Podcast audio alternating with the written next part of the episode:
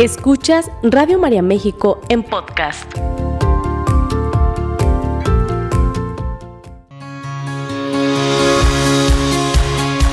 Radio María presenta al psicólogo Juan Antonio González con el tema 5 estrategias para blindar a tu familia. Que usted la disfrute.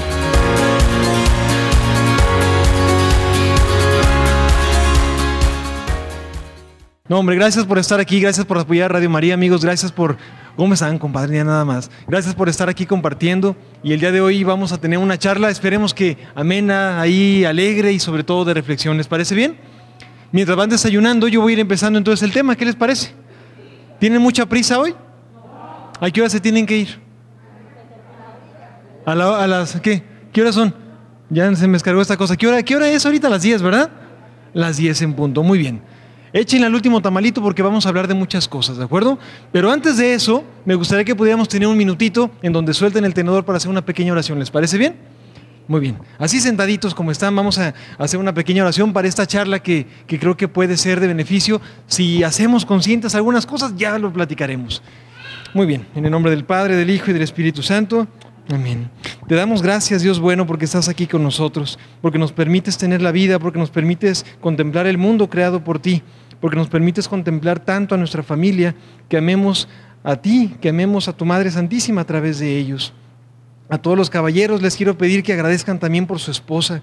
Gracias Señor por mi esposa, gracias Señor por su sonrisa, gracias Señor por su alegría, gracias Señor por sus momentos malos, gracias Señor por sus momentos de complicación, porque a través de esos momentos negativos, malos o de conflicto me permites crecer a mí como persona.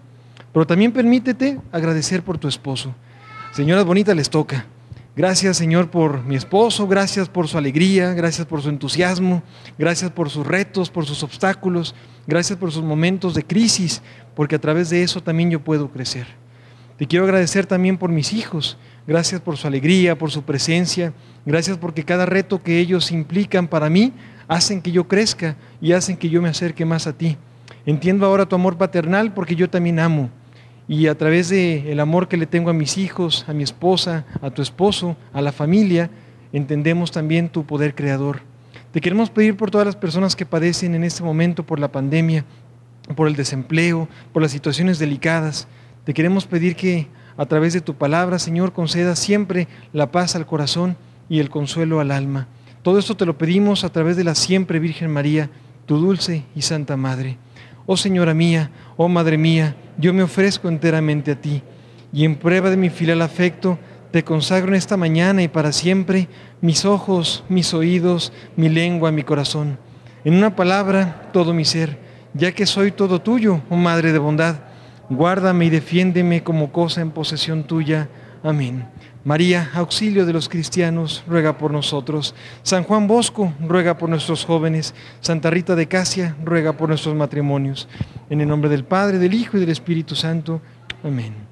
¿Y a qué hora llegaron, pues? ¿Sí? ¿A las ocho, a las ocho y media? ¿A las nueve? A las nueve y media. ¿Alguien llegó más temprano? ¿A qué hora llegó usted, pues? Ah, pero qué maravilla que está por acá. Muy bien. ¿Y ya conoció la capilla? ¿Qué hermosa está? No, no, no la pasaron en la capilla. Oh, y ahorita vemos esa parte. Oigan, ¿a qué hora llegaron los demás? Platíquenme. A las nueve. Viene desde el Salto. Qué alegría que esté aquí apoyando a Radio María. ¿Y usted? ¿Desde el Salto? Desde las cinco de la mañana. Yo quisiera poder ahí compartir con todos ustedes y acercarles el micrófono, pero por el tema de la pandemia vamos a tener más cuidado. ¿Les parece bien? ¿Sí? Y no vaya a ser, no vaya a ser el que me decían a mí, entonces vamos a tener mucho cuidado y sobre todo vamos a cuidarnos unos a los otros. Entonces, bueno, voy a estar un poco lejos porque como yo no tengo cubrebocas ahorita, y ustedes tampoco, pero bueno, vamos a tratar de, de mantener las medidas de seguridad. Miren, el día de hoy he tenido una charla que le he titulado Las cinco estrategias para blindar a tu familia, las cinco estrategias para proteger a tu familia de muchas cosas que podemos llegar a vivir, de muchas cosas que llegamos a pasar. Y a lo mejor tú te puedes preguntar de cuáles cosas podemos estar protegiéndonos. Bueno, pues muchas de las situaciones que vivimos actualmente, de los riesgos familiares que tenemos, de los retos que estamos pasando, pues tienen un origen, por supuesto, desde la falta de fe, desde la parte humana, desde la vulnerabilidad. Yo creo que cuando reflexionamos en el amor humano, en el amor que, que tú tienes por las personas que amas, si solamente es humano, es un amor súper imperfecto porque el amor humano a veces llega a tener pues mucha envidia y de repente tiene poquito conflicto y de repente hay un poquito de celo y de envidia. No, no es cierto, claro que es cierto, a veces pasa. Y sin embargo, eso no le quita la gran valía de amor. Sin embargo, cuando nosotros purificamos este amor en Dios, las cosas llegan a cambiar. Entonces, vamos a ir analizando un poco este tema desde eh, cómo podemos hacerle para que nuestra propia forma de ver las cosas, nuestra propia manera de decidir amar, pues realmente sea, sea como se debe, sea como Dios lo quiere. Primera cosa importantísima, el mandamiento número uno que dice, ¿se acuerdan ustedes? Amarás a Dios sobre todas las cosas, con todo tu corazón, con toda tu mente, con todas tus fuerzas. No se trata de preguntarles, ¿quién ama a Dios más que todo? Porque a lo mejor muchos levantaremos la mano, pero a lo mejor Dios nos diría, pues que se te note, ¿no? Ahí está. Porque de repente, de repente es fácil decirlo, ¿no? Es fácil decirlo y a lo mejor muchos de nosotros pensaríamos esto. Pero yo te quiero preguntar así, como va, pero con toda la humildad. A ver, ¿qué pasaría si realmente amáramos a Dios sobre todas las cosas? Más que a tu esposa, ¿eh? Aunque te cueste trabajo, caballero. Más que a tu suegra, imagínate. ¿Eh? Más que a tu suegra y más que a tus hijos, más que a tus hijos. Eso es muy fuerte porque pareciera como un Dios que quiere todo, ¿no? Un Dios ególatra, un Dios que necesita amor. Y mira, no es que Él lo necesite, porque Él no necesita nada de ti, de mí, como para qué, por amor de Dios, pues dime nomás.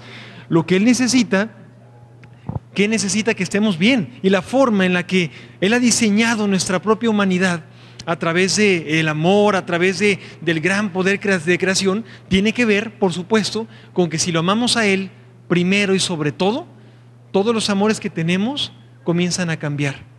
Te lo vuelvo a decir, mientras tú ames más a Dios, más, más, vas a amar a tu esposo, más vas a aguantar las situaciones. No, no hablo de violencia ni de gritos, yo no hablo de eso, sino más vas a aguantar desde el amor, desde la fe, las situaciones complicadas. Porque uno de los grandes retos que tenemos ahorita como sociedad, como familia, como pareja, como, como papás, etcétera, pues es que cuando las cosas cuestan trabajo, nos queremos ir. Nos queremos ir, ya no queremos aguantar, ya no queremos luchar por las cosas diferentes. Hace algunos semestres yo era todavía maestro de universidad y me gustaba mucho cómo los chavos, si tenían en algún momento una complicación o alguna situación de tareas y demás, decían, oye, quiero hacer algo para acreditar la materia, ¿cómo puedo hacerle? de repente en los últimos cursos yo le decía, oye, están a punto de reprobar ustedes, ¿qué pasó? Ah, pues sí, pues ni modo. Oye, ¿y no, no se te antoja pedir una oportunidad como para algo extra? O Pues no, si reprobé, pues reprobé. Y esa parte es diferente. ¿Sabes? Como este no querer luchar por las cosas. ¿Cuántos matrimonios ahorita dicen, pues yo no quiero y ya, se acabó. Y yo no quiero y se me acabó el amor como si fuera un bote de agua que se me vació. ¿Se acuerdan ustedes qué pasó cuando terminó el vino en Caná? terminó el vino. Y esto es una lección importante para todos nosotros. Yo no sé si estés casado o no, pero te lo quiero decir. ¿En qué momento se les terminó el vino a esos novios? El día de su boda. ¿En qué momento se te puede acabar el amor en tu matrimonio? En cualquiera. Incluso el día de la boda. ¿eh? De verdad, piénsalo. Y no se trata de que nos quedemos sin vino y entonces digamos, pues ya ni modo, ¿no? Me busco otra novia para que haya nuevo vino, ¿no? Sino que tratemos de encontrar el vino una vez más. Otra vez te lo pregunto, ¿en qué momento puede terminarse el vino del amor? Incluso, incluso el día de la boda. Obviamente eso es una metáfora, porque si ya te pasa el día de la boda está complicadita la situación, ¿verdad? Pero incluso empezando la historia, porque los retos son muchos. ¿Cuáles son los retos que los seres humanos enfrentamos cuando somos ególatras, cuando somos así? Pues primero creemos que merecemos todo y que entonces si la otra persona ya no está en función a mí o si las cosas no pasan como yo quisiera, yo me tengo, yo me tengo que ir. Y decimos por dignidad, ¿no? Es importante hablar de dignidad, y es importante hablar de respeto, y es importante hablar de límites, claro, sin duda. Pero muchas veces en el nombre de esas tres palabras renunciamos a casi cualquier cosa. Honestamente te lo quiero con todo el cariño pedir, trata de darte cuenta cuáles son tus batallas de todos los días. Hoy estamos aquí y yo no sé qué tuviste que hacer para venir, pero me encanta que muchos de ustedes me están diciendo, vengo desde el Salto, vengo desde ciertos lugares, vengo desde muy temprano, porque queremos apoyar a Radio María y porque queremos desayunar rico y porque queremos, extrañábamos un momento así. Yo lo extrañaba mucho contigo. Y cuando me dijeron el primer desayuno dije, bendito sea Dios y qué bueno, ahí nos vemos. Porque esta parte de poder encontrarnos y de poder sin miedo, pero sí con precaución, tratar de volver un poco a aquello que teníamos, creo que nos hace valorar más lo que tenemos. Dime si esto que hemos pasado no te hizo valorar más la vida, ¿verdad que sí? A mí sí, muchísimo. Miren, imagínense esta fecha, ¿no? Llega, llega el embarazo de mi, de mi hermosa Elena de María, que ya, ya cumplió un año, cinco meses, una chulada, es una niña simpatiquísima, ¿no? Pero bueno, luego se las voy a presentar. La verdad es que la quería traer, pero no se despertó la patrona, ¿no? No, entonces dije, pues para que la despierta uno, ¿no? Al rato va a andar ahí medio, medio berrinchudita, pero bueno, resulta que llega el embarazo y llega en un momento completamente diferente a los que entendemos como de, de estar ahí en contacto, de que la mamá esté ahí, que la suegra y todo. No, completamente solos por la pandemia. Agosto del año pasado, imagínate, del año antepasado, del 2020, sabrá Dios qué fecha era. 21, sí, claro. Entonces llega un momento en donde después de tanta situación de riesgo, nace el 15 de agosto ¿Ustedes saben qué se celebra el 15 de agosto? ¿Qué se celebra? Fíjense nomás qué chulada. Fíjense nomás qué chulada. Una chulada esta muchachita. No, no estaba previsto que naciera ese día porque apenas tenía 34 semanas de gestación. Entonces yo decía, pues no, pues por lo menos unas 37, 38, espero en Dios. Y ándale que no. El 15 de agosto, la fuente, ¡pum! Dije, vámonos al hospital. Pues que le hablo al hospital, al, ya al que teníamos medio reservado, por el COVID teníamos que reservar. Pues no hay lugar. ¿Cómo que no hay lugar? Pues no hay lugar. Pues ahí le hablo a otro hospital. Y me dice el médico, nomás que tenga terapia intensiva, porque tu esposa tiene diabetes y se puede poner la cosa complicada, pues, ¿no? Dije, Dios mío, pues entonces le hablo a otro hospital y me dice, pues tampoco tenemos, no hay lugar, está saturado de COVID. Y ahora, pues encontramos un hospital, bendito Dios, en donde pudimos encontrar un lugar y cuando llegamos a ese lugar, pues llegamos y estaban por ahí unas enfermeras y la enfermera se me quedaba viéndose muy de reojo. Dije, pues ¿qué pasó? Me dice, yo te escucho en Radio María. Dije, ¿en serio? Bien, ahí está. Dije, ya me sentí más apoyadito, me sentí como mejor, ¿no? Pasa el embarazo, digo, pasa la cesárea, bendito Dios, en esta fecha, y a la mañana siguiente hay una complicación tremenda porque mi esposa presenta una preeclampsia severa con síndrome de HELP. Yo no sabía lo que era el síndrome de HELP, pero es una cosa horrible, pues es una cosa espantosa. Entonces me dijo el médico, la verdad es que es muy posible que las, cosas se pongan muy mal. Necesito que tengas mucha esperanza, mucha fe, porque el único tratamiento que hay para la preeclampsia severa, para esta hipertensión tan fuerte, es con cortisona. Y tu esposa no le puedo poner cortisona porque tiene diabetes, entonces sería completamente contraproducente. Entonces esperamos. La noche oscura del alma, ¿la has vivido? ¿La has vivido? Esa situación difícil, de riesgo, de, miedo, de incertidumbre. Entonces llegó otra vez, yo estaba muy tranquilo en el hospital, y ahí viene el otro, ¿no? Que me está diciendo, pues no que te ama tanto, ahí está otra vez, te va a pasar lo mismo. Ándale, por andar ahí de aferrado con Dios, ¿no? Dije, híjole, qué bárbaro, y sabe por dónde llegarnos, ten cuidado con esta parte, no escuche su voz. Dice el Papa Francisco, con el demonio no se dialoga, no se platica, para nada. Y ahí venía, y venía la tentación, y mi esposa bien enferma, mi niña en terapia intensiva por neumonía, y entonces dije, ¿y ahora qué hacemos? La mañana siguiente me bajo ahí a tomar un cafecito y me encuentro a una, a una persona hermosísima que yo, lo, yo creo que Dios tiene ángeles, ¿no? Y, y personas que van por la vida haciendo el bien, ¿no? Como hacen descripción de Jesús. Y la mesera que estaba ahí en la cafetería del hospital, pues me vio llorar. Yo era una chilladera que yo traía, dije, ¿y ahora qué? ¿Qué pasa? Una chilladera pero tremenda. ¿Te ha pasado que lloras mucho y que no sabes cómo controlarte? Pues yo estaba en la cafetería, chi, chi, pero tomando mi café, ¿no? Entonces ahí estaba, y ya llanto y el traguito del café. ¿Le sirvo más café, joven? Pues más café, punto. Y me dijo, yo no sé lo que estés viviendo, pero quiero decirte que todo va a estar bien. Él te manda a decir que todo va a estar bien. Dije, bueno, Dios habla de muchas maneras. A las horas de todo esto, el médico intensivista, que es el que se encargaba de la salud de mi esposa, llega y me dice, señor González, tengo que hablar con usted. Ay, qué miedo dan esas habladitas con los doctores. Pues ahí voy. Digo, ¿qué pasó? No sé qué sucedió, así me lo dijo él, pero el síndrome de HELP cesó. Yo, ¿cómo que cesó? Dice, no, se, no sucede de esta manera. O sea, casi siempre cuando retiramos la placenta hay un momento donde pueden mejorar, pero no tan rápido. Cesó. Y la verdad es que no tiene consecuencias, su esposa no cayó en inconsciencia, no tuvo ataques y no tuvimos que intubarla, ¿no? Entonces, creo que cesó. Entonces ella no sabía nada. Subo con ella y la vio toda palidita y me dice, ¿qué pasó? Y otra vez, y, ahí va la chilladera otra vez, ¿no? Y le dije, ¿cómo que qué pasó? Ni sabes lo que pasó. Pues, sí, ¿sabes? ¿Tienes tiempo? Me dice, estoy en un hospital, yo creo que sí, ¿no? Pues ahí te va, ¿no? Ella pensó que yo le iba a decir que nuestra bebita había muerto, ¿no? Porque, porque yo veía, me vio ahí con cara ahí medio consternado. A los días de esto ya pudimos salir todos y fue una situación muy hermosa, pero una vez más, y es la parte que te quiero decir, una vez más Dios decidió poner a prueba mi fe como a ti te pone muchas veces la prueba. ¿Qué haces tú cuando nos pone la prueba? ¿Qué haces tú cuando nos pone a prueba? Y no nos pone a prueba porque sea un Dios malo que quiera jugar con nosotros como si fuera un, un, tablero. No, no, no.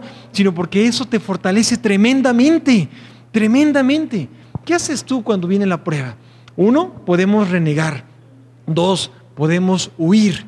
Tres, podemos quedarnos con la fe, con el amor y confiar en Él. Ese día, de verdad, Dios habla en el corazón. ¿Sí te ha pasado, verdad? Dios habla en el corazón. Él me decía, dime que se haga mi voluntad, dime que se haga mi voluntad. Y yo le decía, ay Señor, si no te conociera te diría, pero ya te conozco, vas a decir, me las voy a llevar porque contigo, conmigo van a estar mejor que contigo. Yo sé que tú las amas más, pero yo no quiero que se haga tu voluntad porque si tu voluntad no es la mía voy a volver a sufrir mucho. Dime que se haga mi voluntad. Ándale pues. Pues gracias, pues que se haga tu voluntad. Y su voluntad fue favorable ante lo que yo quería. No siempre es así. Sin embargo, siempre es perfecta y siempre es maravillosa a pesar de las situaciones complejas que hemos vivido.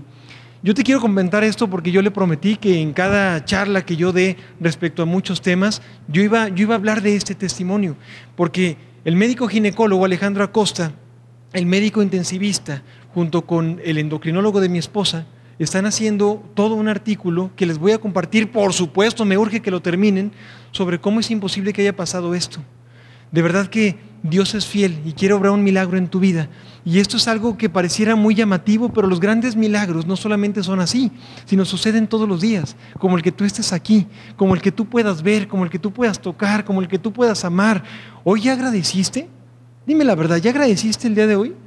De repente, de repente creemos que la oración solamente es pedirle a Dios cosas y ya, como, como un, genio de la lámpara, ¿no? Que nos conceda deseos y que nos haga cosas y si no sucede, pues no que existías. A ver, espérame, ¿y en qué momento agradecemos? ¿En qué momento nos damos cuenta de lo que sí hay? Porque mira, esto que sí hay, esto que sí pasa, es por mucho más grande que aquello que a lo mejor no tenemos o aquello que no ha sucedido. Entonces yo quisiera que durante un minutito pensáramos ustedes y yo, ya terminamos su desayuno, qué bueno. Eh, ¿Qué agradecemos? ¿Qué agradecemos? ¿Qué agradecerían ustedes? A ver, díganlo en voz alta. ¿Qué agradecerían ustedes?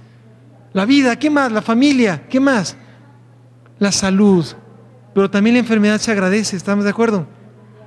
No suena fácil, pero es un paso muy fuerte de fe. Un día más, ¿qué más? ¿Qué más agradecemos? El trabajo, el alimento, ¿qué agradeces tú? la casa, que estamos completos. Bendito Dios, claro, los amigos. ¿Qué más agradecemos? A los hijos. Por supuesto, bendito Dios, si hay gente que te recibe, claro. Hay un pan que comer. ¿Agradecen también por su esposa, caballeros? Los caballeros, ¿quién está casado de aquí? Levante su mano, por favor. Ahí está. ¿Agradecen por su esposa, por su esposo? De verdad, es una bendición. Y si, y si no lo vemos así a veces, haz tú, sé tú la bendición que Él necesita para que Él te vea así también. De verdad. Si comenzamos a hablar mal de todo aquello, de lo que nos falta, lo que no tenemos, por esa razón las relaciones son tan líquidas ahorita, porque es fácil decir que no, porque si queremos buscar las partes de los pretextos, claro que vamos a encontrar. Mira, incluso me atrevo a decir, aquel que quiere buscar un problema aunque no exista, lo encuentra. ¿Por qué razón? Porque estamos en modo búsqueda de problemas. Y por lo tanto, quiero que haya un problema. Y si no está, pues me lo invento. Y a veces los grandes problemas del ser humano que provocan sufrimiento, dolor, pesadumbre, lo que sea, son parte de lo que inventamos en nuestra cabecita. ¿eh?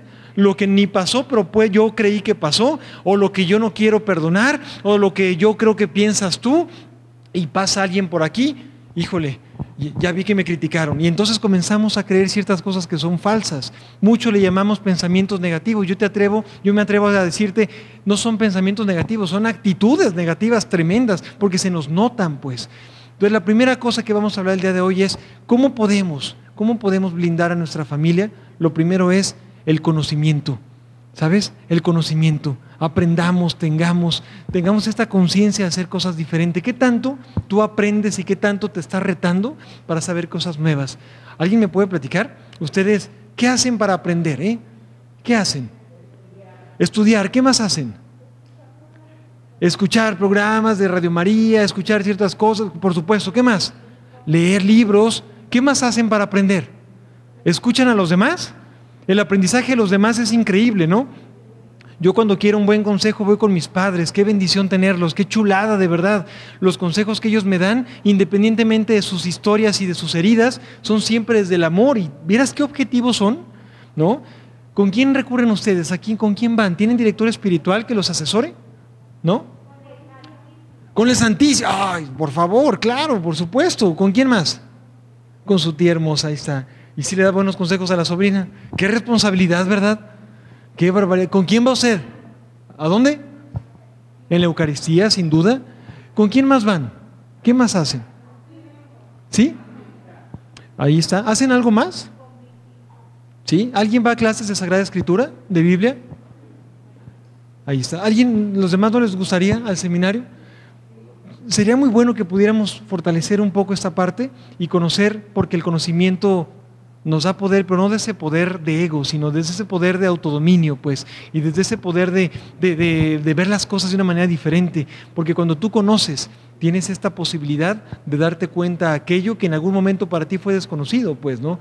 Y sin embargo, cuando tú te das la oportunidad de conocer, eh, abres, decía mi abuela, las entendederas, ¿no? Aquellas cosas que a lo mejor antes no te habías dado la oportunidad de vivir y ver las cosas diferente. Por ejemplo, si tú te despiertas y agradeces, yo les, yo les propongo, y en cada escuchoterapia les menciono, que tengamos a las 5 de la mañana un club de oración, ¿se acuerdan? Un club de oración a las 5 de la mañana, no crean que es tan fácil para muchos, ¿eh? Y yo les digo, oye, ¿tú quieres orar a las 5 de la mañana conmigo? Ah, sí, sí quiero. Pero cuando pasa la situación, comienzan los pretextos.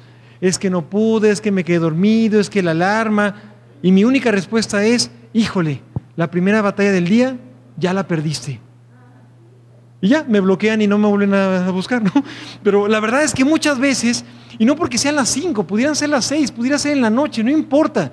El asunto está en que a veces no estamos dispuestos a hacer lo que nos corresponde para alcanzar aquello que decimos querer.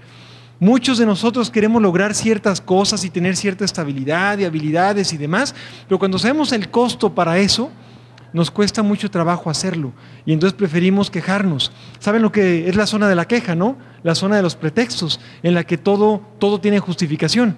Ay, Juan, yo sí quisiera, pero no tengo tiempo, yo sí quisiera, pero mi esposa no quiere, o mis hijos no me siguen, o es que en donde yo vivo hace mucho frío, ¿vieras qué pretextos me ponen? Oye, ¿y eso qué? Por favor, ¿y en eso qué?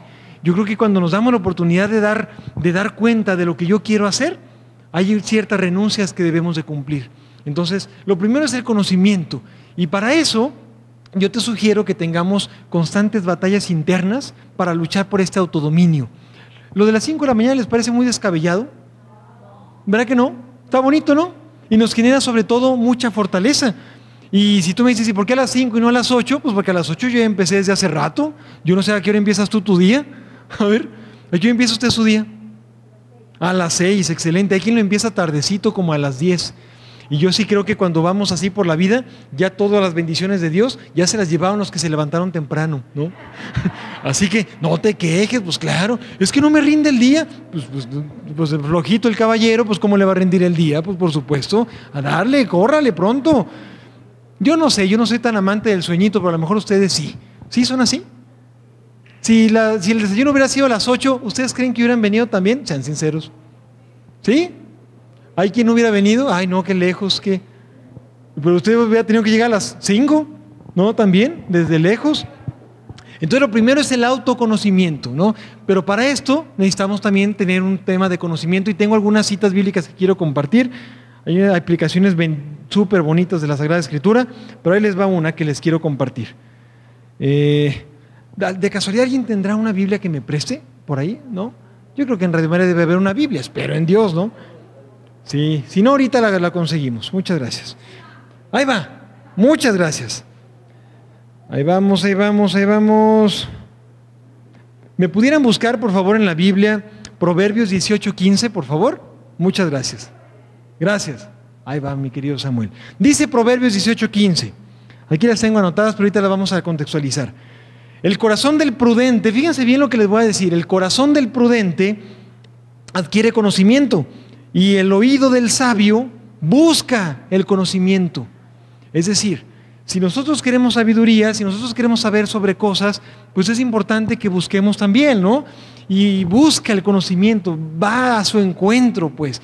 Y esta parte nos ayuda también a entender mucho de la... Gracias, Señor. mira nada más, muchas gracias. Una disculpa si me olvidó mi, mi Biblia. Aparte llegué tarde a terapia, pues todos los saltos posibles me tocaron. Qué barbaridad. Es una... ¿Eh? Es... No, bueno, es una locura, pero qué barbaridad. Haz de cuenta que yo ya iba llegando y un camión así atravesado, ¿no? Y dije, no puede ser, ¿no? Y yo tanto que digo que no tengas pretexto, me voy a ir corriendo, pues, ¿no? Pero de verdad que a veces cuando quieres lograr las cosas, no sé si te ha pasado, cuántos espiritual, de repente pasan muchas cosas para llegar. Y dices, no puede ser que para llegar a algo tan bueno haya tantos obstáculos que no suelen pasar, ¿no? Entonces eso, eso es como una batalla que tenemos que librar. Pero te lo voy a volver a decir. Dice, el corazón del prudente adquiere conocimiento y el oído del sabio busca el conocimiento. Entonces si queremos tener prudencia y sabiduría, ¿qué tenemos que hacer? buscar el conocimiento. ¿De qué vamos a blindar a nuestra familia y a nuestro corazón en estos días? Pues de, del desánimo, ¿no? Mira, cuando pasó la Segunda Guerra Mundial, cuando pasó la Segunda Guerra Mundial, eh, millones de personas perdieron la vida, ustedes lo saben.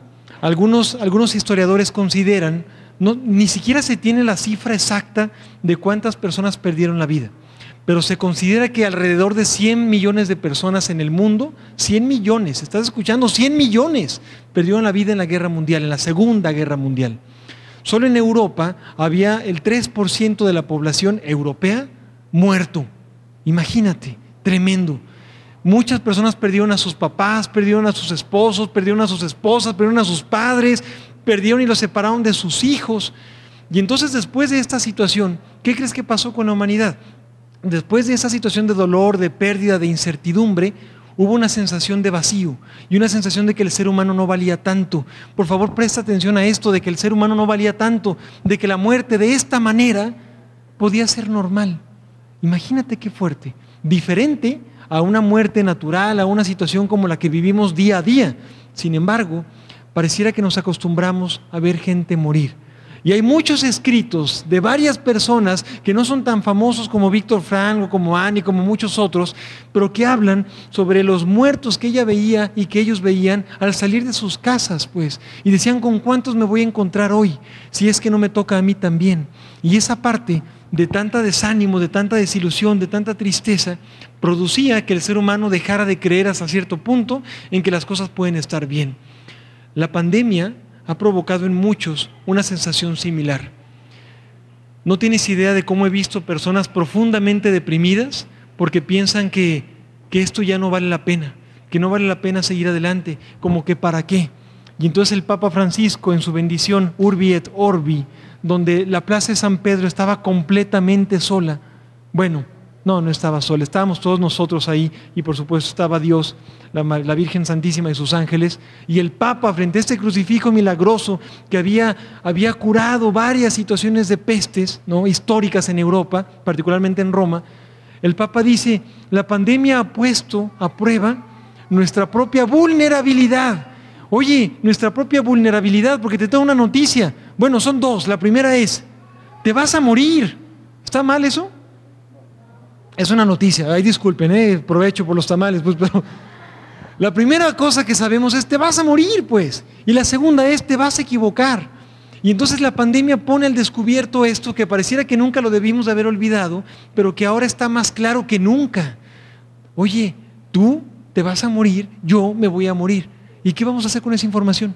O sea, si ya sabes que vas a morir, procura que tu vida sea como realmente Dios la ha soñado para ti, pues. A veces perdemos tanto el tiempo en tantas tarugadas. Mira, los distractores como el celular, como las computadoras, como hay cosas muy buenas de la tecnología, sin duda, pero tenemos que aceptar que mucha gente se enajena en eso y vive a través de las redes sociales y vive a través de las, las formas de encontrar cosas y viven a través de los juegos y viven a través de mundos que no están, pues. Y salimos de ese mundo Y muchas veces las personas que estaban con nosotros ya no están con nosotros. A mí me desgarraba una imagen que me mandaron donde y decía qué fuerte esta situación es real, en donde había un abuelito con su hija, con su nieta. El abuelito quería sacarle plática, pero la nieta estaba con su jueguito.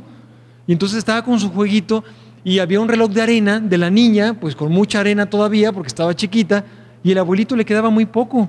Y decía, si supiera la vida que le queda a su abuelo, aprovecharía más el tiempo. Pero a veces pensamos que, que no va a suceder. Yo te quiero pedir un favor y por favor hazlo de esta manera. Cuando tú observes y cuando tú sientas que las cosas no valen la pena, piensa que tal vez hoy es tu último día. ¿Qué pasaría con esto? Tendremos más conciencia de los hechos. Oye, no sé si estás bien o estás mal, si estás triste o si no, pero de, de repente dedicamos tanto tiempo a la zona de lo infértil que eso, eso cobra vida, pues. Y, y eso es la depresión actual. La depresión actual ya no es la depresión del siglo XIX, en donde las personas lloraban día y noche. Yo no digo que no haya personas así. Claro que hay personas que viven un cuadro depresivo mayor, sin duda.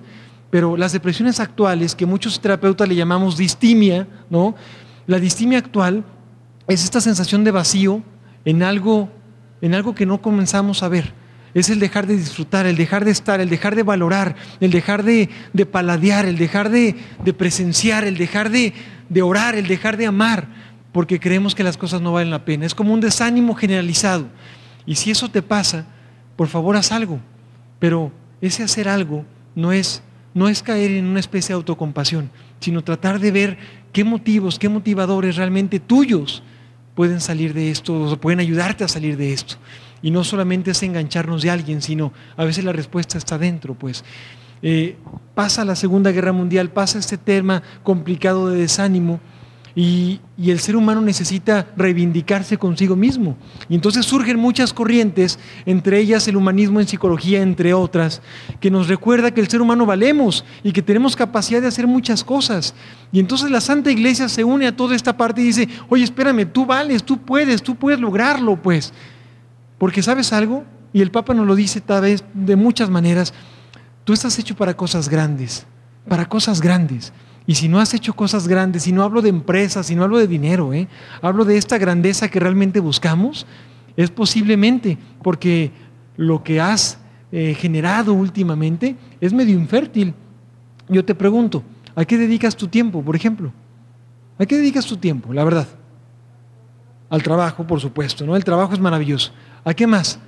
A mis hijos. ¿A qué más? A leer. ¿A qué más dedican su tiempo? ¿Hacen deporte? ¿Sí? ¿Van con el Santísimo todos los días o todavía no hemos llegado a eso? ¿Podemos intentarlo? ¿Sí?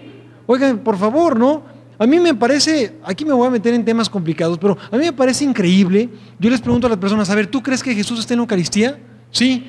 Y una vez me dijo un amigo protestante, lo, quiero muchísimo, eh, pero me dijo, ¿te puedo decir algo y no te enojas? Y yo sabía que me iba a decir algo tremendo, ¿no?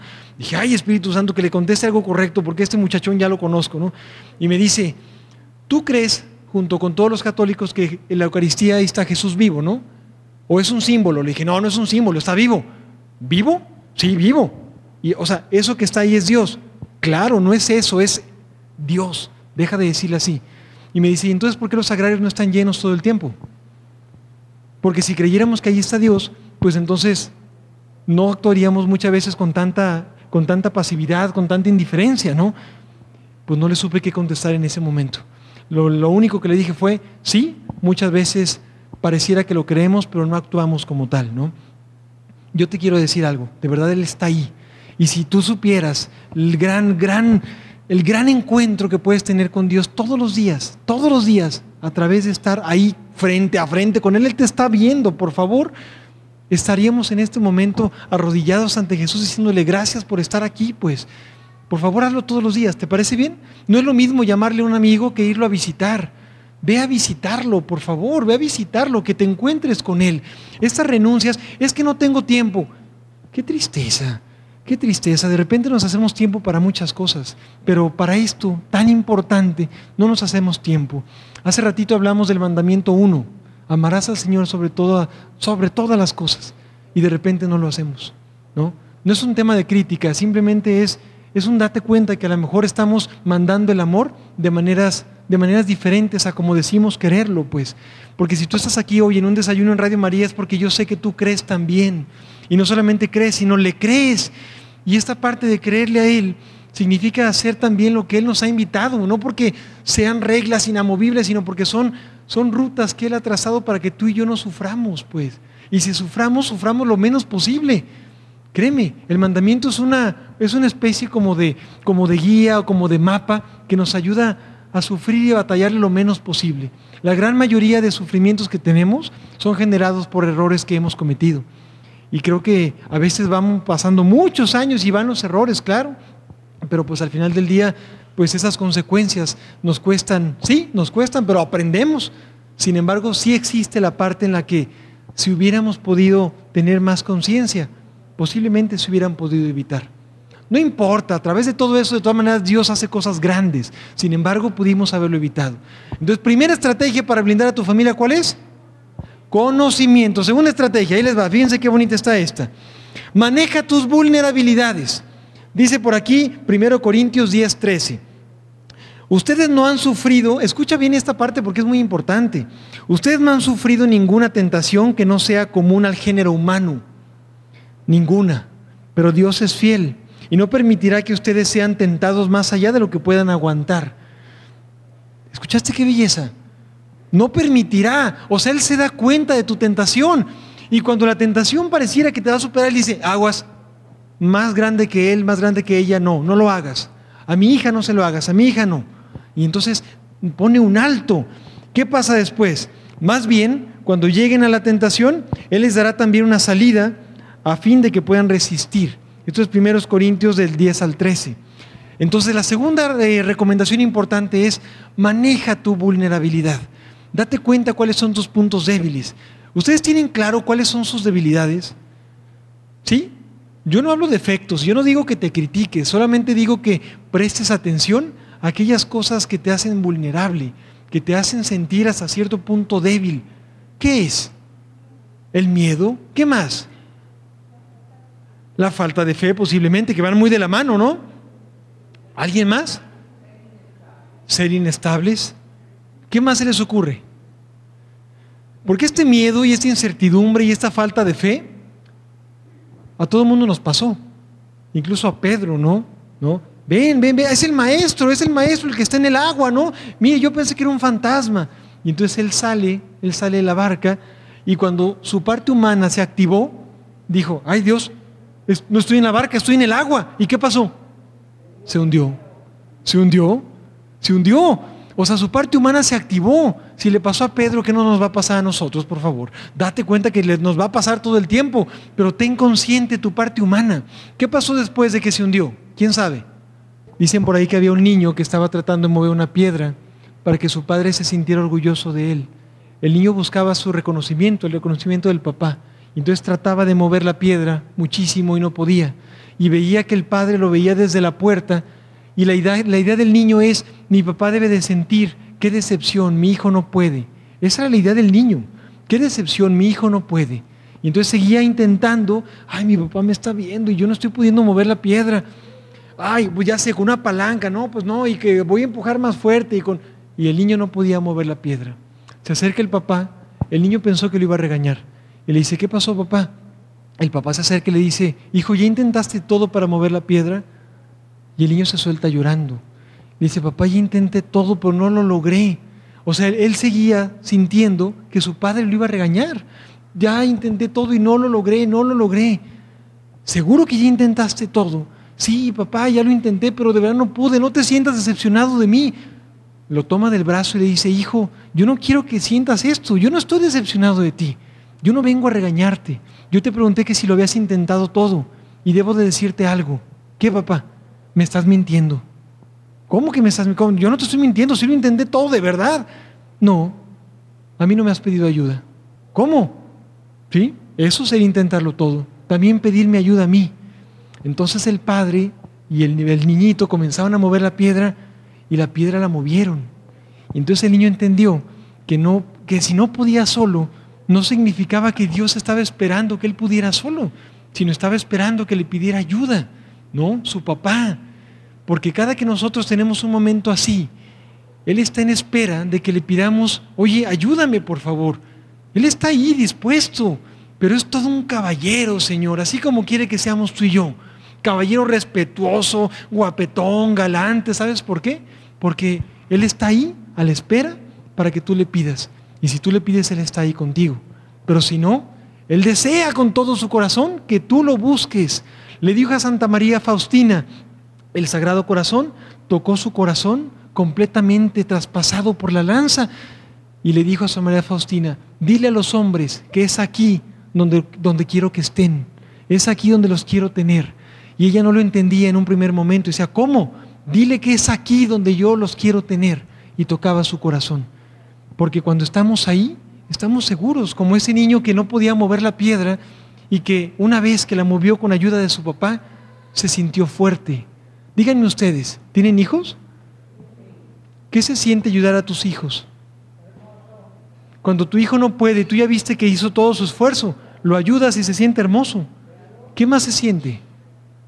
Ustedes son expertos en eso. ¿Qué se siente ayudar a sus hijos y saber que ellos están bien porque ustedes los han ayudado? Satisfacción. ¿Qué más? Orgullo. ¿Qué más se siente? Eso se siente. Y esto, esto también lo siente Dios. Porque cuando tú estás vulnerable, Él no espera que tú salgas adelante de todo, pues si sabe que eres humano y que de repente tenemos muchísimas cosas que nos faltan. Pero esa parte nos ayuda mucho. Este niño movió la piedra. A veces tú y yo somos ese niño soberbio que creemos que podemos mover la piedra solo. Y te digo algo, habrá piedras que sí podamos mover. Había piedras que sí podamos mover porque ya nos hicimos fuertes, pero otras, muchas, muchas y muy grandes, sería bueno que le pidiéramos ayuda a Él. La segunda parte es, acepta tu vulnerabilidad, porque si no aceptas la parte débil tuya, estamos cayendo en una soberbia tremenda, pues. Y creo que el mundo de hoy está cayendo en esta soberbia porque creemos que todo lo podemos. Creemos que todo lo podemos. Cuando mi esposa y yo estábamos intentando el embarazo, me acuerdo que nos dijo un médico, eh, oye, ¿sabes que yo no puedo? Pero te voy a mandar con un médico que le dicen el Dios. Y yo, ¿cómo? Le dicen el Dios, porque él todos los embarazos los logra. Ay, dije, no, ay, qué fea sensación sentí, ¿no? Le dije, ¿cómo que el Dios? Sí, no, él, él hace que suceda, tú no te preocupes. Dije, ay, qué fuerte, no podemos sentirnos así, pues, ¿no? Y yo no digo que sea un gran médico, no me estoy metiendo con esa parte, pero no así, no obligado, no, no de esta manera, pues. Mira, cuando, cuando tú confías, cuando tú confías, claro, en una persona que, que está al cuidado tuyo, de tu esposa, de tu familia, pero tu mirada sigue estando en Él, créeme que las cosas humanas cambian muchísimo, independientemente del resultado. Independientemente del resultado. Es más, para acabar pronto, el gran autor de psicología, Sigmund Freud, decía, cuando el ser humano no es feliz, cuando triunfa, fracasa. Fíjate lo que te dije. Cuando el ser humano no es feliz, cuando triunfa, fracasa. Es decir, si no sabemos realmente lo que queremos, aunque seguramente lo obtengas, no lo sabrás ver. ¿Sabes tú cuántas personas yo veo en consulta que me dicen, Juan, de verdad, si yo me encontrara con Dios, no sabría qué pedirle, pero no soy feliz? No sabría qué pedirle porque siento que lo tengo todo, pero no, no sería feliz. ¿Qué necesita esta persona? Un encuentro pues con Él. Y entonces iban los apóstoles rumbo a un camino que se llamaba Emaús, que era un, un establecimiento, iban en ese camino y se encontraron con alguien que no sabían que era Él y comenzaron a platicar. ¿Y qué pasó? Ellos sentían que el corazón se les incendiaba, ¿no? Ardía el corazón. Era Él, pero ellos no sabían en un, en un primer momento que era Él. Cuando Él se descubrió, ay, pues con razón el corazón nos ardía porque era Él. Yo te quiero preguntar a ti, ¿qué pasa cuando los demás se encuentran contigo en el camino? ¿Qué pasa? ¿También tú puedes provocar que se les arde el corazón? A tu esposa, a tu esposo, a tu familia, a tus amigos. ¿También arde el corazón? Si la respuesta es no, entonces podemos trabajar en esta parte. Y la parte más hermosa para ser más fuertes no es fortalecer lo que ya tenemos fuerte, sino encontrar esas debilidades que tenemos para tratar de encontrar, por supuesto, otras posibilidades que hoy por hoy no he visto, pues. ¿Se acuerdan de la historia del talón de Aquiles, no? Se supone que Aquiles era una persona con, con, grandes capacidades físicas, ¿no? Hay dos teorías de la mitología griega. Una de ellas dice que Aquiles lo sumergieron en la ambrosía, ¿no? Y entonces la ambrosía lo hacía inmortal. Pero al momento de sumergirlo, se les olvidó poner el talón. Entonces, pues ya creció el joven Aquiles y el joven Aquiles, pues resulta que era el gran caballero Aquiles y era para muchos inmortal y, ay no, Aquiles es guau, es un dios, ¿no? Y muchos lo adoraban como un dios, claro, desde la mitología, ¿no? Y entonces, ¿qué pasó? Cuando una flecha envenenada a su talón, Aquiles se murió. Aquiles, el gran no sé qué, pues resulta que también era humano, pues, pero él no conocía su debilidad. Si tú no conoces tu debilidad, hay quien sí la conoce. ¿eh? Cuidadito, señora bonita. Si tú no conoces tu parte débil, hay quien sí la conoce. ¿Y qué crees? Pues por ahí te va a llegar. Pues ¿a poco no? Me peleo con mi esposa, discuto terriblemente con mi esposa, me quiero salir un ratito a despabilarme, ¿no? Ah, ¿cómo me salen galanas? ¿Eh? Sí, por supuesto, pues estoy en esta parte vulnerable. Y entonces, ¿qué pasa? Hasta comienzo a creer, ay, mira, pues si, no estoy tan mal, mira, pues ahí está, Dios me las mandó para... No, ¿cuál Dios te las mandó? ¿Qué pasa? Es el tianguis de la vida. El tianguis de la vida está en todo momento presente, ahí se pone todos los changarros del tianguis de la vida para ofrecerte cosas cuando tú estás débil. Porque en tu parte vulnerable es cuando es posible que tú caigas, no cuando estás fuerte, sino en tu parte vulnerable. Es posible, muy posible, que tú te permitas estar ahí y hasta te expongas. Ten mucho cuidado con esta parte. Trabaja esta parte débil y fortalécela. Por eso yo tanto con los caballeros y con las señoras hablo sobre la pornografía, sobre el tema de la lujuria, porque es importante controlarte y dominarte a ti mismo. No, pues es que los hombres así somos. ¿Qué le pasa, caballero? Por favor, ¿de dónde sacó esa cosa? Usted ha decidido ser así. Pregúntale a San José si así era. No, pues no, no. A ver, ¿tú crees? Los hombres así somos, así será usted, pero puedes dejar de serlo a través de un autodominio fuerte, porque si no te autodominas, de repente cualquiera puede tomar el control sobre ti. Piénsalo. El padre Alejandro Ortega, autor del libro Vicios y Virtudes, extraordinario legionario de Cristo, dice lo siguiente, dice, el que no se conoce a sí mismo aceptará cualquier definición que se diga de él. ¿Te das cuenta? Si yo no sé quién soy y tú me dices algo, me lo voy a creer, porque yo no sé quién soy. Pero si yo sé quién soy y tú me dices algo, voy a decir, no es cierto, ese no soy yo. Y por lo tanto no me voy a enganchar. Por favor, primero el conocimiento y después conoce su parte débil, porque tu parte débil no te va a debilitar más, todo lo contrario, te va a fortalecer. ¿Ustedes recuerdan cuál fue el nombre de Dios que Él le dio a Moisés en el Monte Santo? Yo soy. Yo soy el que soy, yo soy.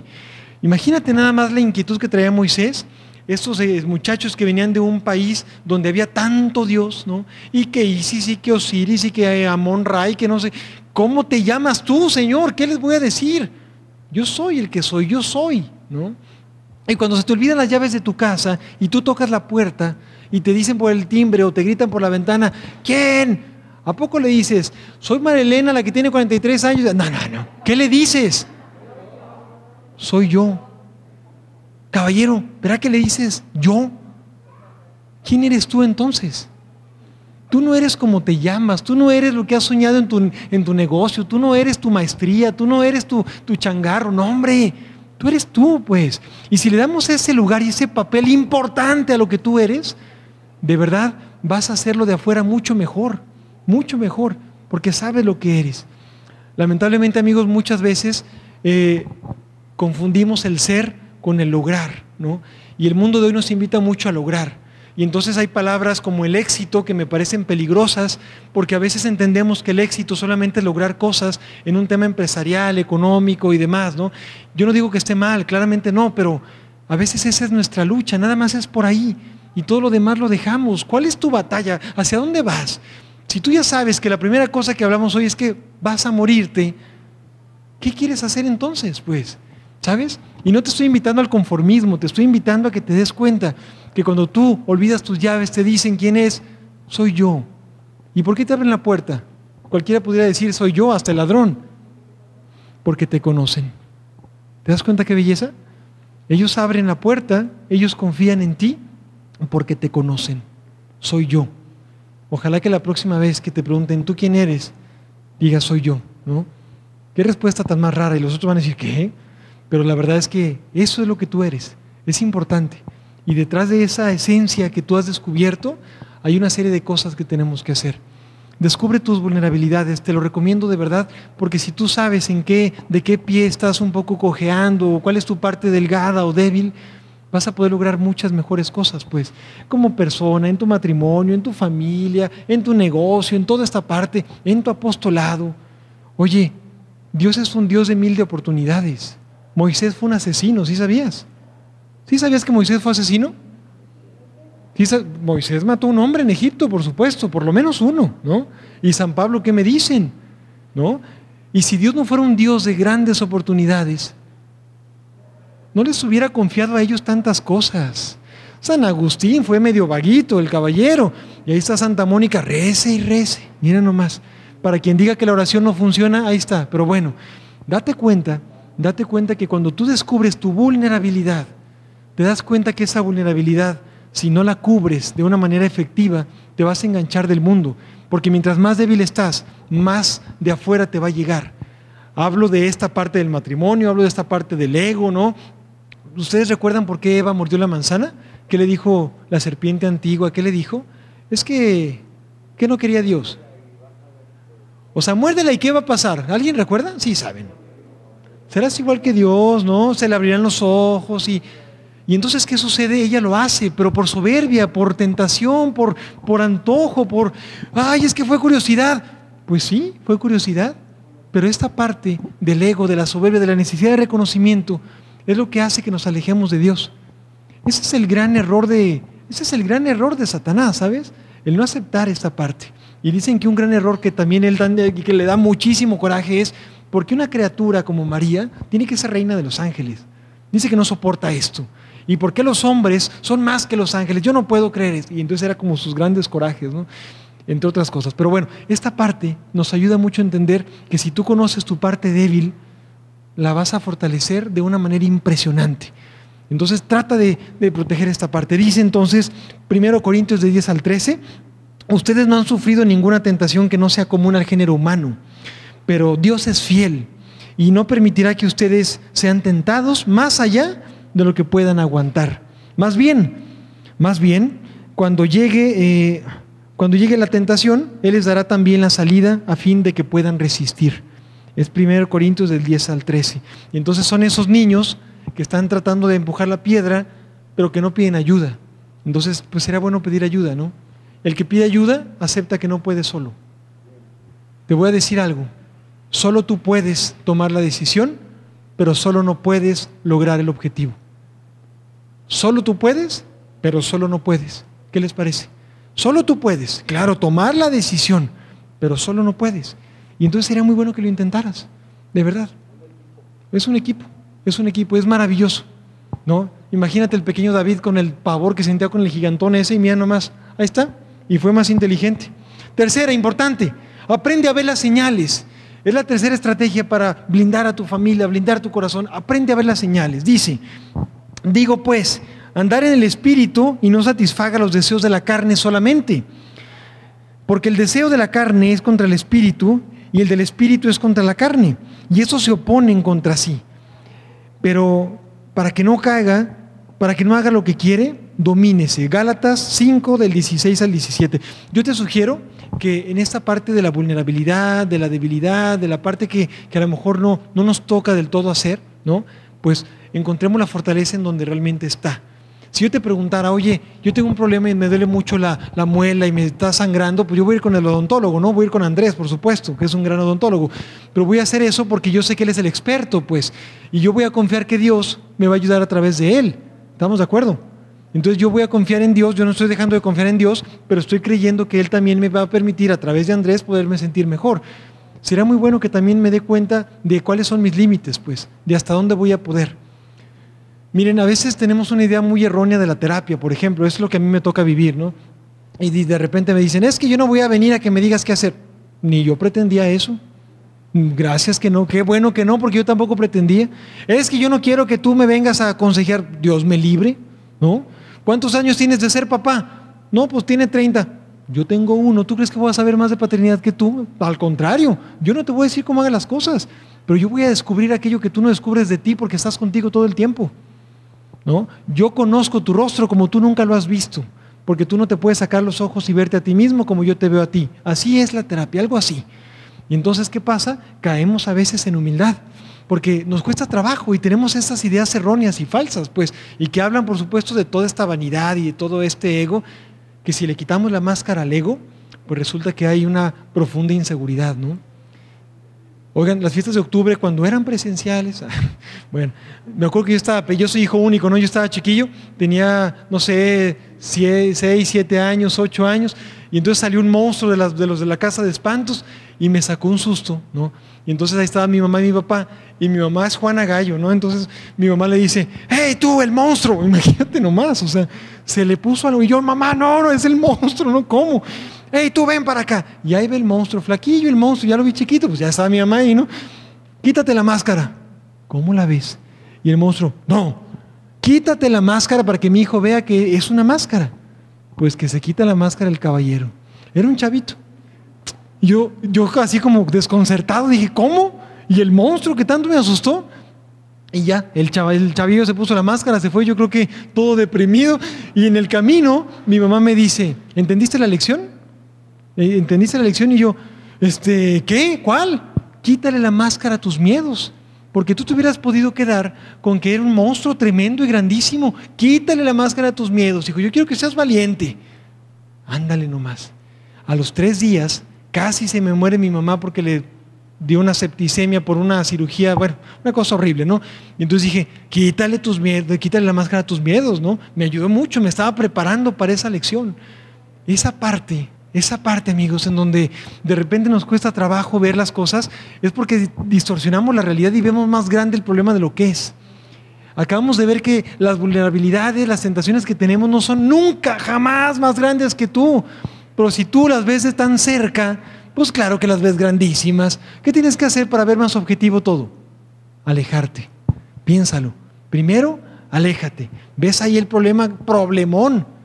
Incluso una persona me decía, Tú ves el problema grande, no porque sea grande, es porque tú estás de rodillas. Vámonos ante el problema.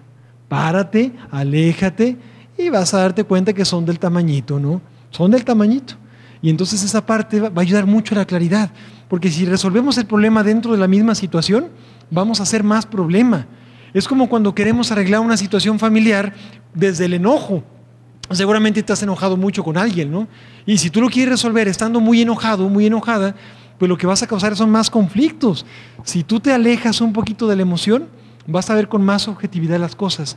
Porque mira, no hay arma más mortal que la lengua. Cuando tú lastimas, es que las palabras se las lleva el viento, ¿no es cierto? Claro que no. Cuando te las dice alguien que tú amas, no es tan fácil.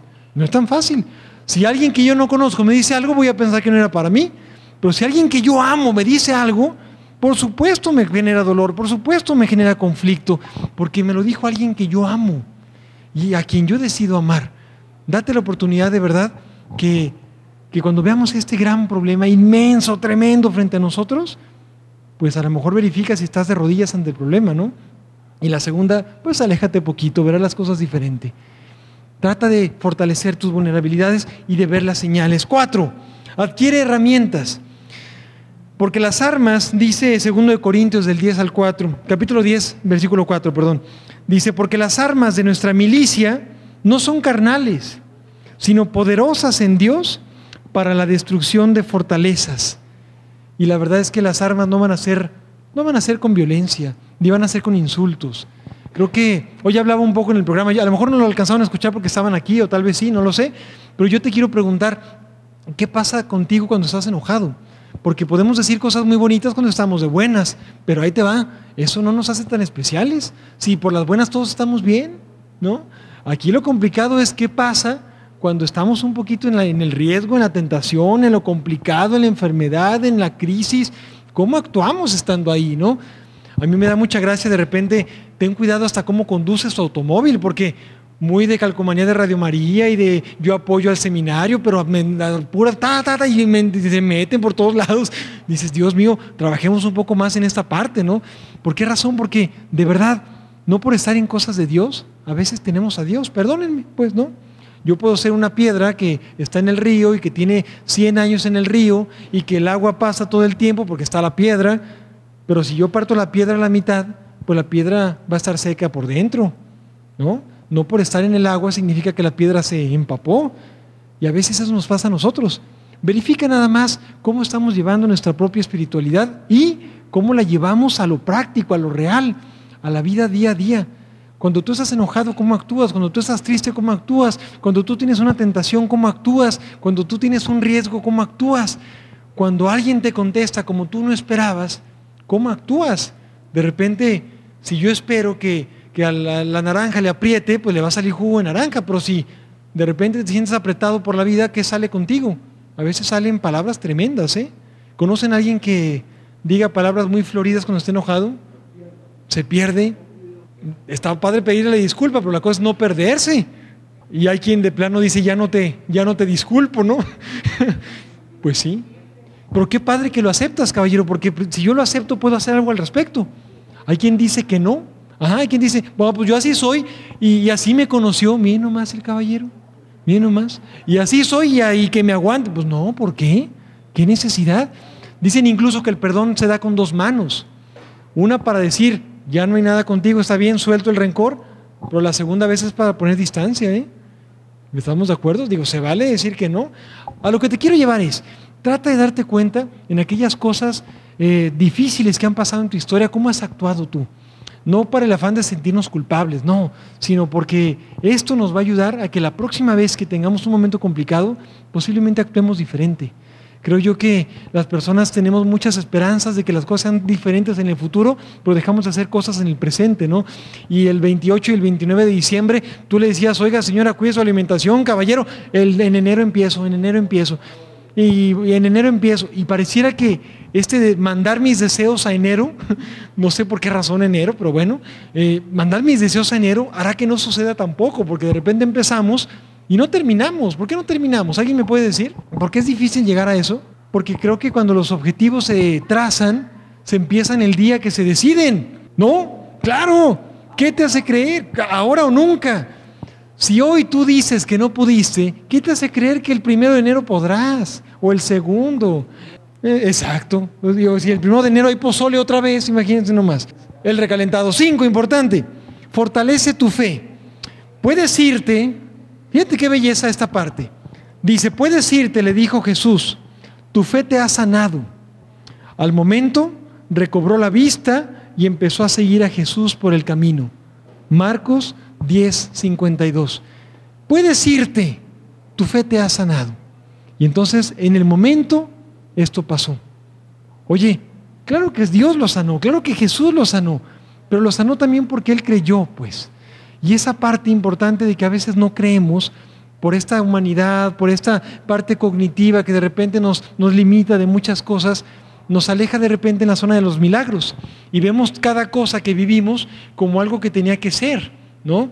¿Ustedes se acuerdan a cuántos leprosos curó Jesús en este pasaje evangélico? Diez. ¿Y cuántos fueron a agradecerle? Uno. ¿A cuántos curó? A diez. ¿Y cuántos le agradecieron? Uno. ¿Cuántos tenían lepra? Diez. ¿Cuántos sufrían la lepra? Diez. ¿Cuántos se sentían desesperados? Diez. ¿Cuántos le rogaron que le ayudaran? Diez. ¿Y cuántos le agradecieron? Uno. No sabemos las razones por las cuales no le agradecieron. Pero yo me imagino, yo me imagino que uno que otro debe haber dicho, luego voy y me doy una vuelta, ¿no? Luego me doy una vuelta con Jesús para, luego vuelvo, ¿no? Al cabo, es que tenía mucha gente Jesús, entonces luego vuelvo, luego vuelvo. Jesús, gracias. ¿Eh? Así me imagino. La segunda, me imagino, que pasó algo así como, no fue Jesús, no fue Jesús. Ya me acordé, fíjese comadre, qué bueno que me acordó, que en la mañana yo me tomé un tecito. Entonces, no fue Jesús, fue el tecito, pues claro, por supuesto, pues claro. La tercera persona a lo mejor dice, yo nunca tuve lepra. Yo creo que no fue, yo creo que fue mental. ¿eh? Entonces yo creo que nunca lo tuve. Y yo no sé cuántas otras razones haya. Lo que te quiero decir es, a veces pedimos tan afanosos el milagro que cuando ocurre se nos olvida. Y entonces la pregunta es, ¿realmente lo deseabas? ¿O teníamos el pretexto perfecto para quejarnos porque tenemos la situación de, dificultad, ¿no? Ay, por favor, Señor, por favor, por favor. Y suceden las situaciones y decimos, ¿sí pasó? ¿Será real? ¿Será para mí? ¿Será cierto? Porque no creemos que las cosas han pasado. Yo te quiero pedir que estas cinco estrategias las apliquemos en nuestra vida a partir de hoy. Ahorita se las voy a volver a, repasar para que entendamos que, que, la zona de los milagros, de verdad en la que Dios quiere que vivamos, es extraordinaria y está al alcance, pues. Pero hay que fortalecer la fe y hay que creer de verdad. Y hay que, claro, por supuesto. Yo te quiero sugerir que tengamos muy claro como realmente qué es lo que queremos y podamos alcanzar aquello a través de ciertas estrategias que vamos a ir utilizando. Pero si de repente te sientes que, que hace falta más, pues se vale pedir ayuda o se vale ayudar. Porque había una persona que tenía una dificultad, ustedes me van a decir que, y entonces él no sabía qué hacer y le dijeron, pues un tal Jesús va a venir y está curando gente, nomás que tiene un gentío y pues está ahí en esta casa y la casa está llena de personas, entonces ¿cómo le vamos a hacer? ¿Y qué hicieron los amigos? Oigan, imagínense nada más, como delincuentes, o sea, hicieron un agujero y metieron al amigo en una camilla con, con, con sogas, con... Imagínate nada más qué tremendo, pues. Y entonces, de que te ve Jesús, te ve. Y ¡pum! ¡Ay! Me imagino todo el mundo, ¡ay! Imagínense, imagínense que ahorita en este momento estuviera aquí en una hora santa ante el Santísimo y alguien nos trepara aquí una camilla, ¿cómo se pondrían ustedes, no? Dices, es que quiero que lo vea Jesús. Y entonces, ¿qué pasa? ¿Se acuerdan qué pasa? Sí saben. Pero una vez que lo sanó, Jesús no le dijo, amigos que lo trajeron, ayúdenlo porque está recién curado y está lastimadito. No, toma tu camilla y vete tú solo. O sea, toma tu responsabilidad y vete. Y te trajeron porque tú no podías. ¿Qué crees? Ya puedes.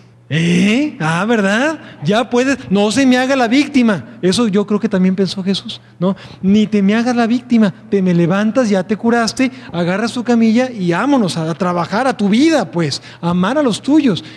Mira, si ya el milagro sucedió en tu vida, Ay, discúlpeme, señora bonita, caballero, no se me haga la víctima. A darle, pues ya, ya pasó, ya pasó. Es que fue muy difícil, pues sí es difícil, pero pues ya pasó.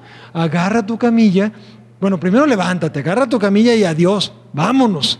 A veces pasa esa parte. No solamente se trata de salir del hoyo, sino de no actuar como si siguieras dentro. ¿Sabes?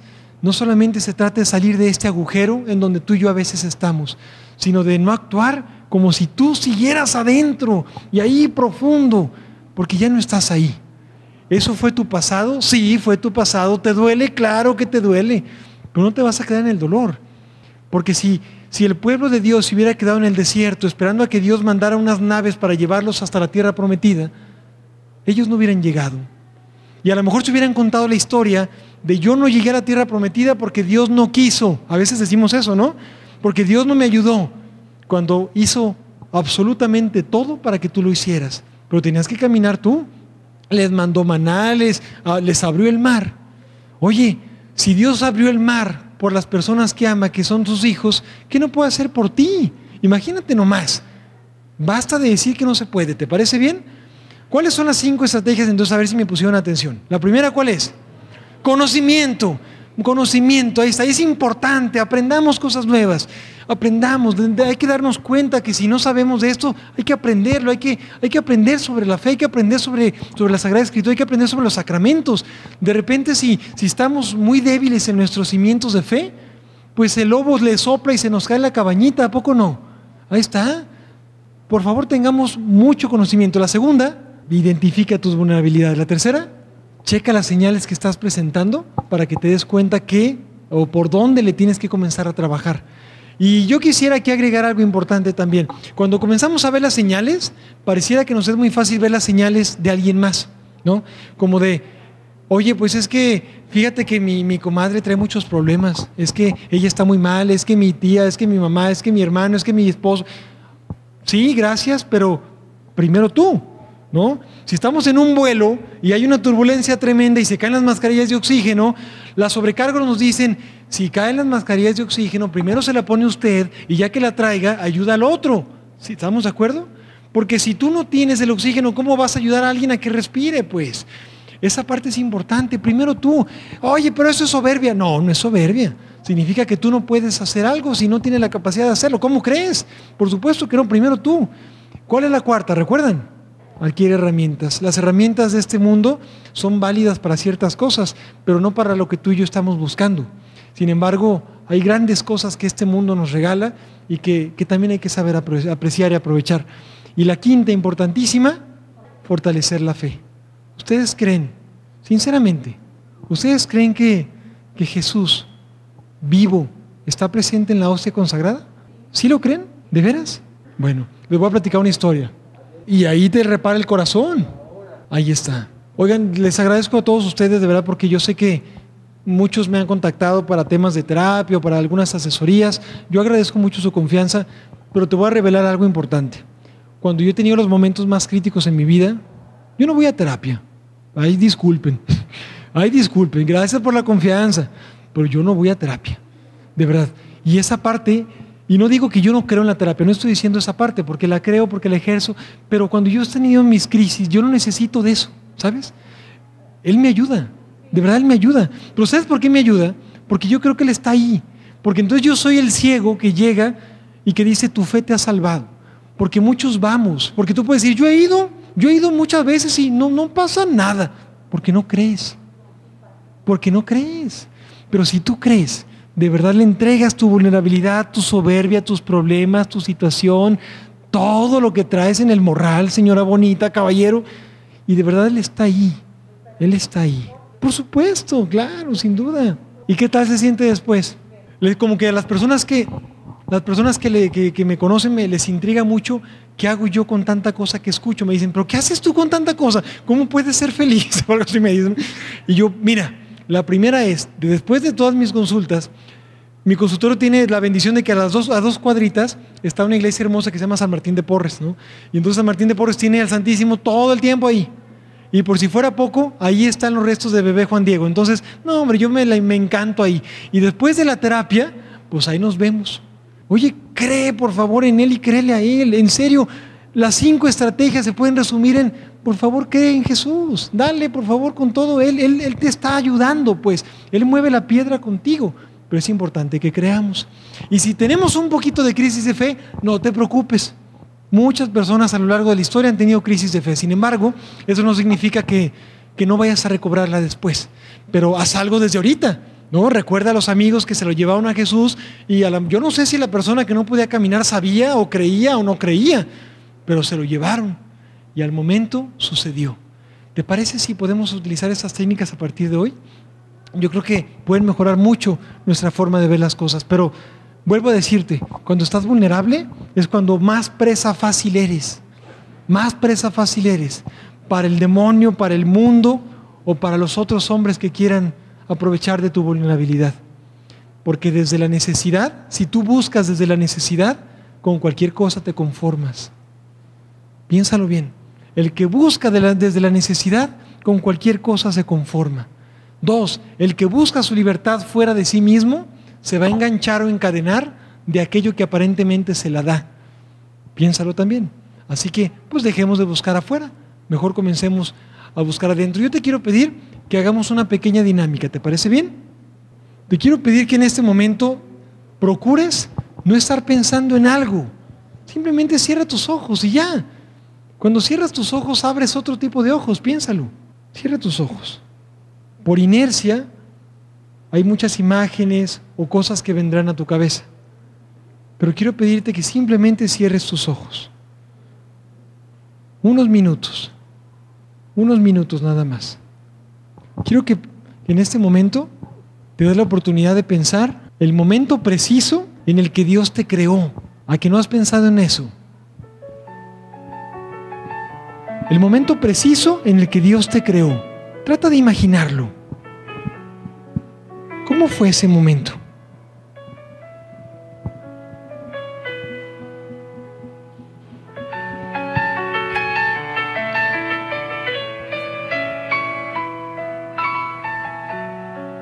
¿Te imaginas con qué amor te creó?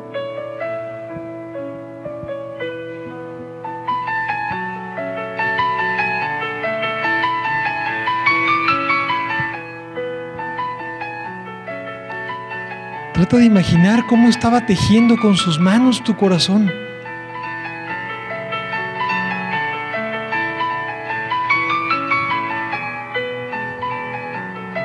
Porque desde el seno de tu madre ya te conocía. Ya te conocía.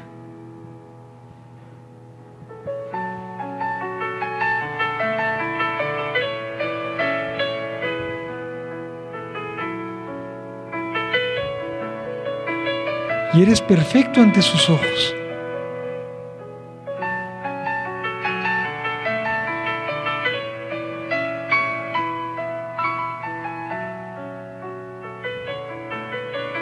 Por favor no dejes de pensar en el gran amor con el que te creo.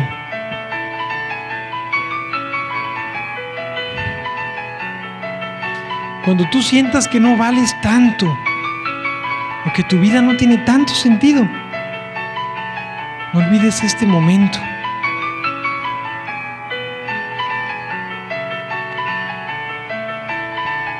Cuando sientas que no eres importante para los demás o que los demás te rechazan, no olvides que tú eres su más grande milagro.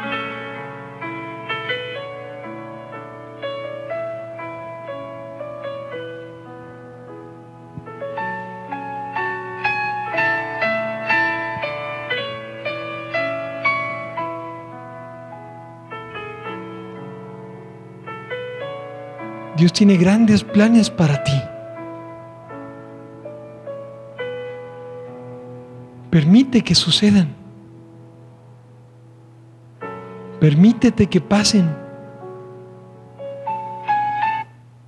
Permítete llegar a ese lugar en donde seguramente Él está y te lo encuentras en el camino y los milagros siguen sucediendo. Pero también te quiero pedir que prestes atención a las personas que están en tu vida. Recuerda a tus padres. Recuerda a tus padres. Tus padres son personas que Dios te regaló durante un tiempo para que pudieras entender también su amor.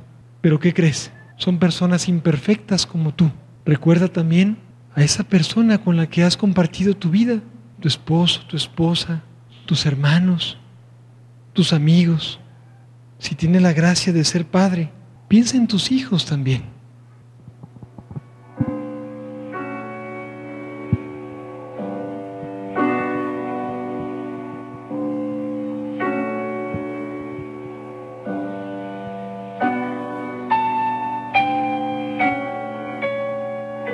Por último, piensa en esa piedra que no has podido mover tú solo, tú sola. ¿Cuál es tu piedra?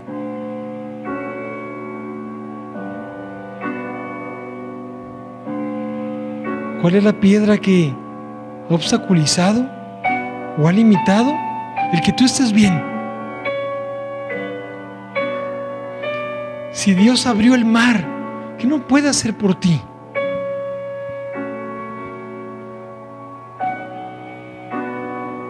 La piedra que te impide avanzar o crecer?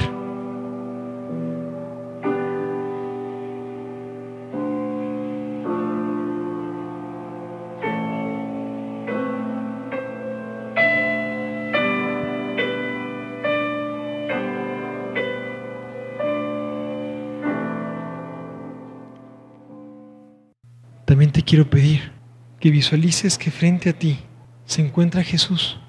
Imagínate que Jesús está frente a ti. ¿Qué le dirías a Jesús? ¿Qué le dirías a Jesús? Imagínate que te encuentras en Él y Él te dice como a Santa María Faustina, es ahí donde quiero que estés, aquí conmigo. Regálate un minuto más con tus ojos cerrados. Regálate un momento más. ¿Cómo fue tu encuentro en este momento con Jesús? ¿Hace cuánto tiempo que no pensabas en esto? ¿Hace cuánto tiempo que no pensabas en Él? Cuando tú te sientas preparado, te quiero pedir que abras tus ojos, por favor. De todo corazón que Dios te bendiga. Gracias por venir. Sigue apoyando Radio María en México. Radio María es una obra de Dios que por un gran milagro que ocurre todos los días se sigue sosteniendo. Cada vez más países cuentan con Radio María. No porque tú y yo tengamos ahí las posibilidades de poner un edificio y una radio, esa la tiene cualquiera. Simplemente buscaríamos a alguien que nos patrocine y punto.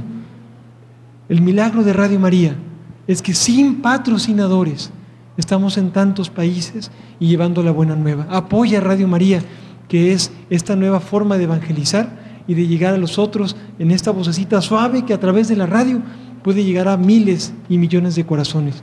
Que Dios te bendiga y gracias, gracias por haber estado aquí y gracias por haber dicho que sí. Gracias.